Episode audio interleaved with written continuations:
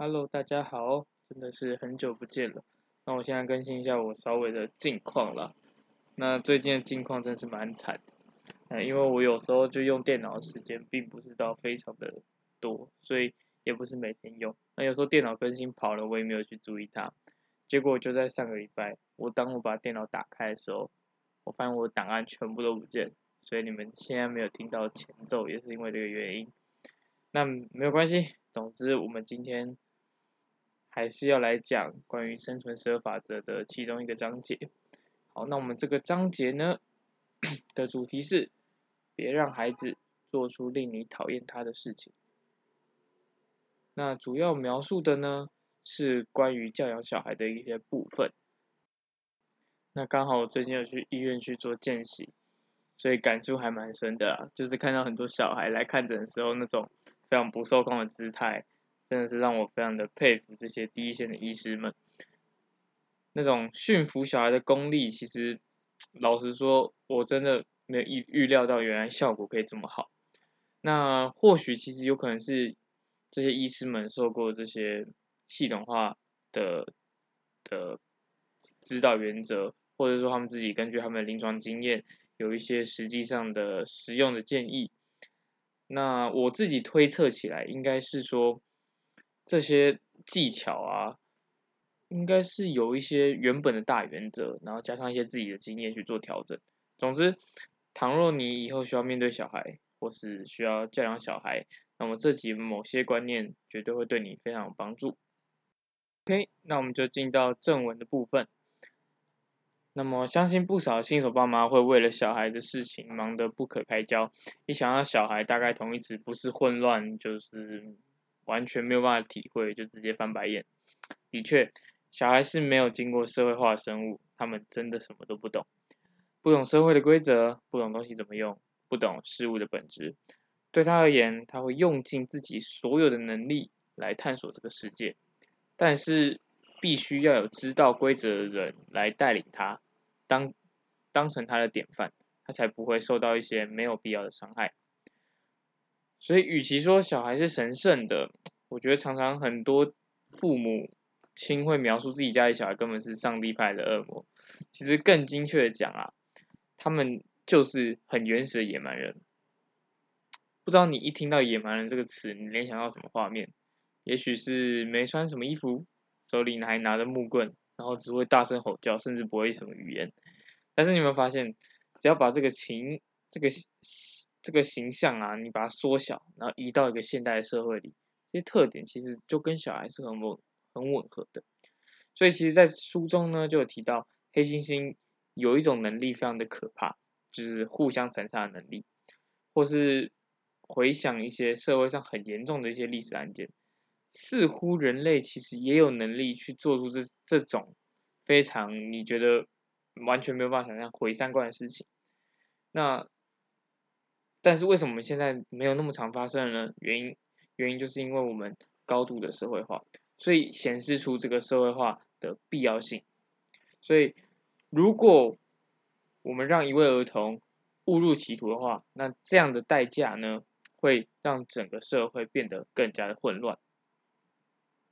所以，对于一位没有社会化、对整个世界不够了解的幼小心灵来说，最大的奖赏，其实就是获得已经在这个世界安稳脚步的人所给的关注。OK，什么意思？其实就是这个在在他心里已经在这个世界安稳脚步的人，就是他的父母。OK，所以教养孩子很重要的一点就是妥善利用相对于他而言很有价值的关注。好比他做对事情，给他奖励，然后称赞他；他胡搞瞎搞，那我们就忽略他的存在。那么这些技巧，如果是用在一般成人身上，其实嗯，就是操控啦，就真的就是操控。但是儿童啊，在儿童必须受到社会化的情形下，这样做呢，是为了让他们变得更社会化，所以是对他们是有利的。说到管教啊，很容易遇到一个问题，就是说跟孩子的关系。毕竟很多人很少有那种当领导者的经验，因为大部分人都应该是当下面的部署啦。当领导者的人真的太少，所以其实你要将一个完全不认识这个世界的幼童，然后变成社会化过后的青年，这可不是一件很简单的又轻松的事情。尤其你跟你的配偶是要负起这些责任，那所以这是可能，这时候可能你的理想主义就会上升，所以你就会想说啊，那嗯，我不要跟他关系那么坏，那我还是当他的朋友啊，嗯，这样才不会哦，好像我要命令他，我要干嘛干嘛，所以这样你其实你就忽略了你当父母的这个责任，所以但是这样做并不会让你变得比较友善，反而会让。孩子增加很多鄙视你的机会，所以有时候孩子很难教我不听你的话，其实不是因为他听不下去，而是因为他从头到尾根本就不信任你，而且甚至还鄙视你，他根本就不尊重你，所以才会一直在挑战你的界限，惹得你哦非常生气，非常的啊恨不得为什么要生这个小孩？可是有时候其实这样的问题的根源来自于你自己。没有建立出让他尊敬你的这个框架，OK，所以倘若你因为怕孩子做出处分，那或是说害怕你对他做出处分之后他不会再喜欢你，然后你就选择啊，那我不要做，我就啊，我就无所作为的话，那么其实你只是在逃避你作为父母的责任。所以，身为父母都应该要学习，当采取必要的介入或是纠正行为后。去忍受孩子片刻的怒气，甚至憎恨。毕竟孩子没有能力去理解或在在乎这些很长期的后果，他们只想要到短期的享乐或者是厌恶。所以，但是你得知道，你你的这个你是在这个世界上是有经过一些经验、经过社会化的人，所以相对于他，你有更有能力的长期思考能力，而且。你对于他而言，你是一个世界的仲裁者，而你教化他的确对他的未来绝对是有帮助的。所以让他舒服不舒服一下又怎么样呢？良药总是苦口的嘛，对吧？当然，管教这件事情绝对不是说就是我们这样讲讲就可以做到了。你除了要定定合理的管教策略，还必须要去理清是非对错的原因。还要细心关爱和照顾这个孩子，所以听这样听起来根本就完全就是一个非常责任重大以及非常艰难的一件事情。但是其实换个角度想，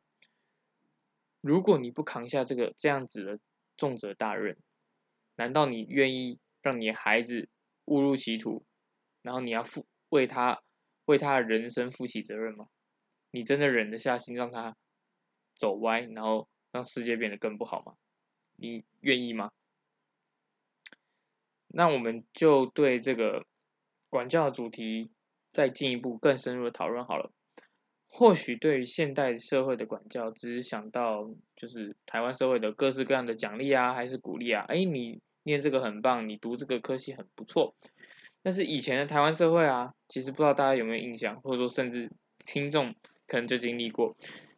就是那个体罚，有台湾其实以前是有体罚制度的，那这个体罚其实也是管教一种，只是只是说是属于惩罚光谱的那一段。那台湾现在只着重在于爱的教育，就是啊你好棒棒的这种奖励跟鼓励这一段。所以这边要特别注意哈，其实管教跟惩罚，其实他们这个行为可能是类似，比方说打人，或是说什么呃拿什么爱的小手去打手掌，其实这个行为大。其实蛮类类似，但是它的中间的拿捏一定要恰当，不然你到后面就会衍生变成虐待啊，或是酷刑。那这之间的界限其实真的是非常容易跨越，所以必须好好注意管教以及惩罚之间的这个拿捏，绝对不要衍生出后续的不当的管教。OK，那所以讲到管教，其实它不外乎就是两个东西。一个是赏，一个是罚，就像以前的那个君王是怎么统治他下面的臣子的，好的我就赏，哎，我不爽的我就罚，所以在两个交互作用下，而且又赏罚得当的话，其实基本上你就是一个好的君主，大家都听你的话，所以任何人都会顺你的意情意去做事。那为什么这个会有用？因为这件事根本就是完全顺着生物天性在走的。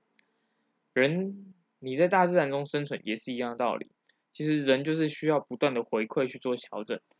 很简单，爽的东西你会想要继续做，痛的东西你就会想要躲，就这么简单。所以，如果呃我给你一个鼓励，那就带，然后你接受到这个鼓励，你觉得哇好棒棒，你觉得很开心，那么对你而言，其实你就会想要，你就会增加做这件事情的动机。所以举个例子，你希望你的孩子常常跟你聊天，那我们就去观察他符合。你设定条件的那个瞬间，然后马上哦，一定要马上给他鼓励，然后自然而然，哎，他就因为你你给他的鼓励，然后更愿意去做这件事情。所以你的小孩，你原本希望他变得更容易跟跟你讲心事啊，跟你聊天，他就会真的往这个方向去走。所以的，所以你要你要想清楚你想要的是什么，然后你就观察身边的人，当你看到哎。事情往你想要的结果发展的时候，就及时的走过去，及时的过去，送出你的奖励，给予你的关注啊也好，或者是呃讲出一些称赞的话也好，所以这样你就可以得到一个正面，让对方得到一个正面的正面的再讲再度做这件事情的动机。那利用惩罚的方式就是相反。但其实许多人想到用惩罚的方式来教小孩，其实心中总是会有点不放心啦。我自己跟很多同学聊，或者说跟很多一些家长们聊，他们也其实也不太敢用惩罚的方式教小孩，因为感觉起来好像这样做小孩就会受到伤害一样。就像我们前面讲的，这个酷刑呢，跟一般的管教其实中间的差距拿捏是非需要非常拿捏非常仔细。所以当然的确小孩是非常。容易受到打击的，但并不是代表小孩不是反脆弱的，就是不代表他错了之后不会再站起来。所以遇到挫折，他们其实不会就倒在地上，而是他们其实在适当的挫折之后，他们是会爬起来，然后之后再跑得更快。所以让小孩有程度的经历失败以及受挫，绝对是有必要的。还有许多直升机父母啊。要保护孩子不要受到伤害，或者说经历任何的痛苦以及不舒适。但是问题就在于这些教养是直接衔接小孩未来的社会化跟生存。所以其实换个角度想，应该是在小孩小时候尽可能的去接受这种挫败跟失败，让他有这个能力，在以后面对这样同样的事情的时候，才可以更得心应手。所以应该要极大化他的学习。让孩子用最低的成本获得最有用的知识，或是最多的知识才才对。所以应该让他去多多试错，找到经验，找到很多 data，让他有一个资料库可以去收集资料，然后建构出他自己对这个世界的一些做事的原则。那这边作者呢，其实就用一个睡眠的故事来说明以上我们刚才讲的这些管教的问题。其实我第一次看，我也是觉得非常的。有含义，就原来他这个这个故事是这样讲。好，这个故事呢是睡美人的故事。那睡美人故事是大家都应该都清楚，就是它的设定呢是一个坏女巫，因为没有参加睡美人的洗礼仪式嘛，然后就非常嫉妒这个睡美人。然后后来他就会，他他就在呃睡美人可能十六岁的生日当天，然后就哎变出一台纺织机，然后就刺到睡美人，然后所以他就昏迷不醒。那其实这个故事象征的是这个。坏女这个坏女巫啊，梅菲，她的名字叫梅菲瑟。她其实呢，就是所谓大自然的反面，包含一些嗯，你想得到负面的一些特质啊，挫折啊、痛苦啊、恶意啊这等等。那睡这个睡美人从小呢，他就被避免要接触这些。那这些国他的爸妈就是国王跟皇后，其实就是为了要保护他，所以可是越保护他，反而是让他越脆弱。所以这个坏女巫去诅咒睡美人，宣判她在十六岁会被这个纺织机扎到。那这个纺织机象征的是什么？是命运之轮。被扎到代表失去童真，正式成为成人。那虽当然，虽然他大家也知道他的故事嘛，就是他后来这个小时候在长大过程中有呃有仙女帮他许愿，就是被刺到不是只有死啊不会死掉，是改成只有沉睡。然后他在长大过程中也是。给一些无害的仙女去保护，所以就让他原本可以接触这些大自然不好的挫折啊的这些机会，就变得很非常非常的少，所以他就变得又更非常的脆弱。所以直到他十六岁生日的当天，碰上那个被诅咒的纺织机，被刺伤，成为睡美人。就以象征意义而言呢，他就是选择了无意识，目的是为了逃避他恐怖的成年生活，所以他宁愿无意识过了这些成年生活，因为他没有办法接受他的成年怎么会这么啊，怎么不行，这么的让令他失望，并不像童年一样这么美好，所以。他宁愿选择无意识的继续过他未来的这些日子。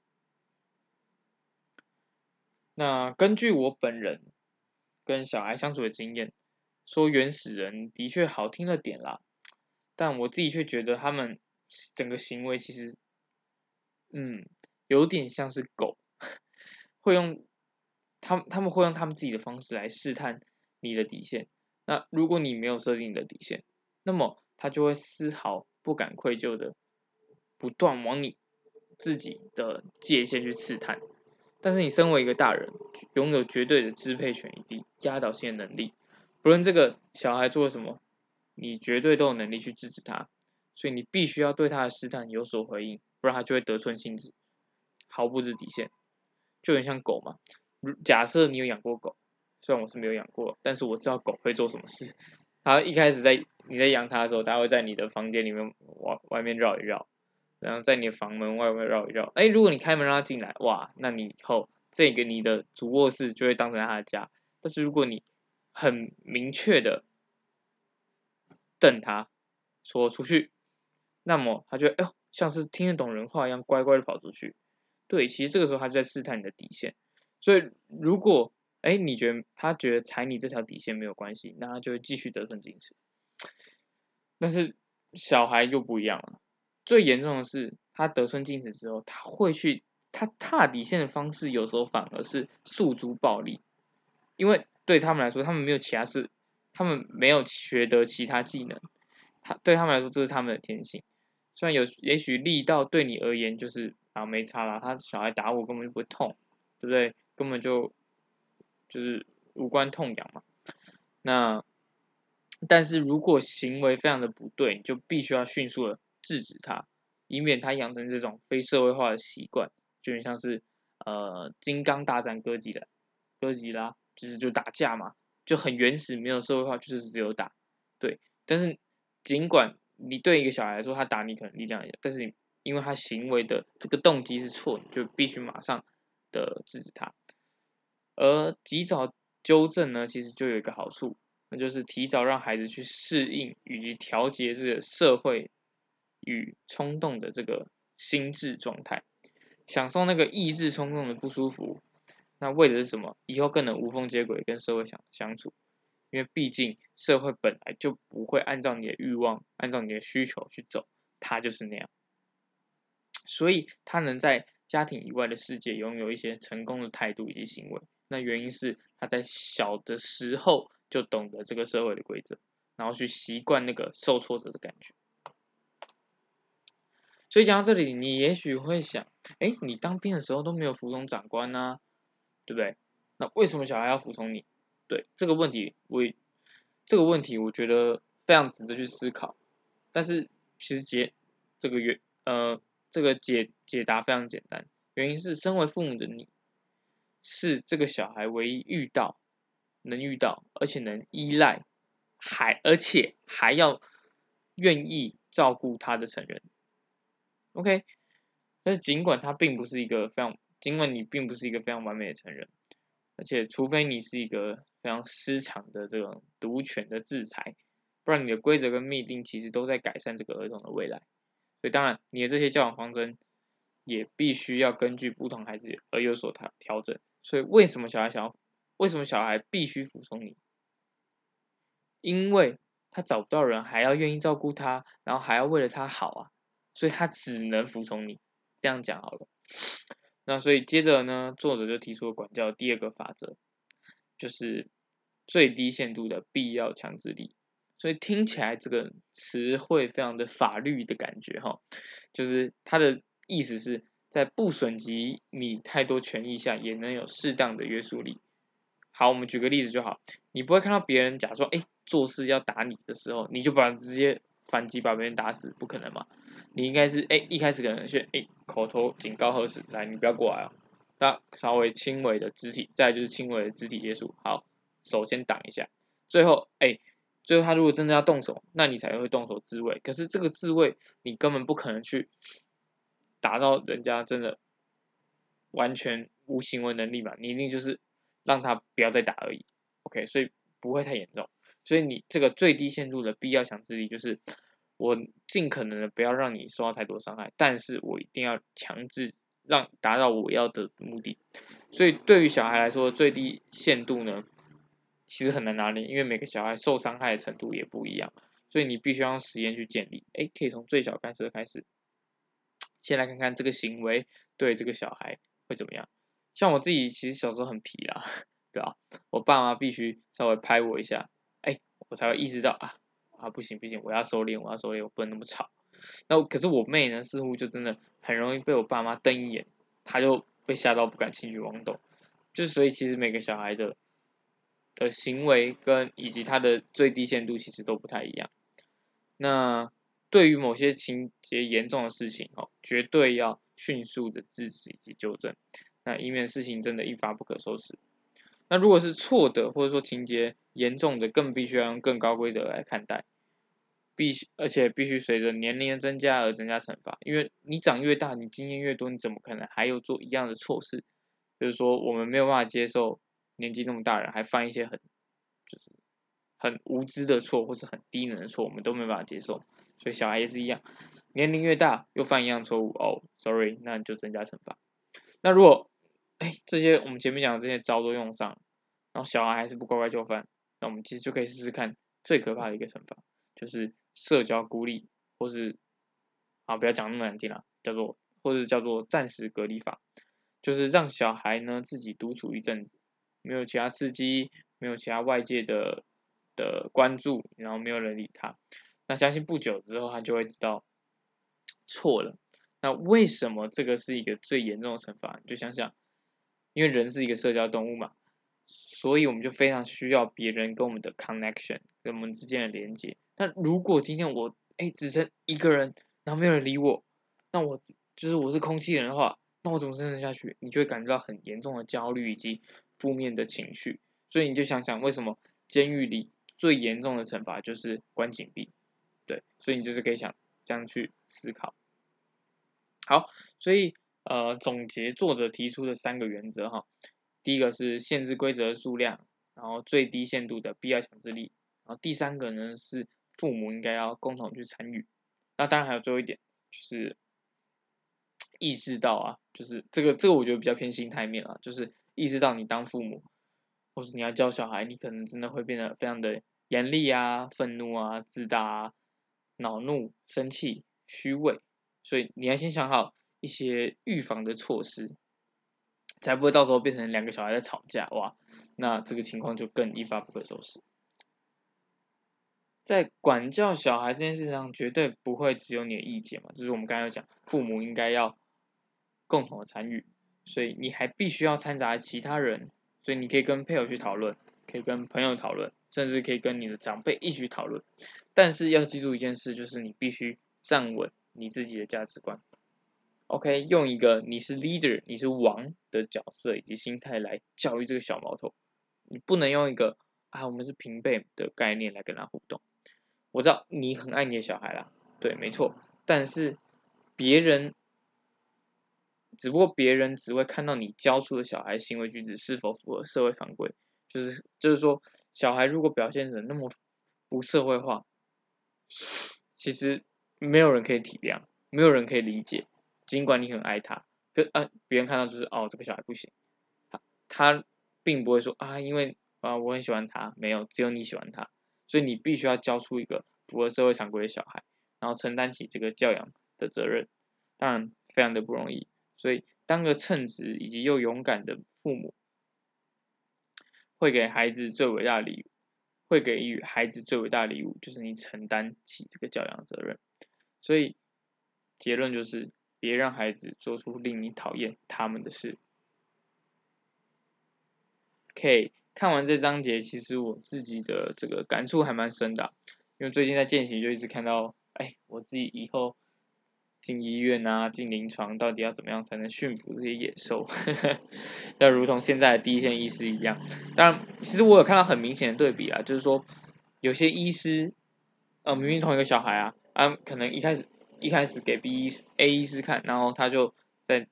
A 医师前面然后乱吵乱闹，完全不给面子。但是马上哎换到 B 医师，他就哦对他毕恭毕敬，那说什么都超级乖，就是很明显的一个，我觉得就是尊重不跟那种尊敬不尊敬吧。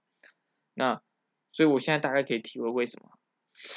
让小孩敬重逻辑其实非常简单，也不会到非常难。你只要维持你自己的一致性，把你的底线踩好，你放我底线，我就给你好看。当然这个好看不会是那种很严重的事情，只是要教育他们说这样不行。所以你站好你的底线，你保持你的一致性，因为毕竟你就是那个他只能尊敬你的人，所以他就按照你的框架去走。他不，当他挑战完你的框架，他就哦，这个这个人我这个父母，OK，所以我跟着他，他说什么我就做什么。我知道他会对我好，所以这个就是尊敬的这个框架建构之后的结果。OK，以上呢就是本节内容。那虽然。我猜各位应该都不是有小孩的年纪，或者是说现在正在带小孩年纪。但面对不同族群，我觉得这样的心态先建立起来还是有帮助了。对于小孩是这样，那对于老人就是另外一方面。所以不同族群有不同族群需要应对的技巧。当然，以后我们不可能只会面对我们同年龄或者说年龄层差不多的人，一定会需要面对小孩或是老年人。所以希望当然自己对大家有收获啦。那我们就下集见，拜拜。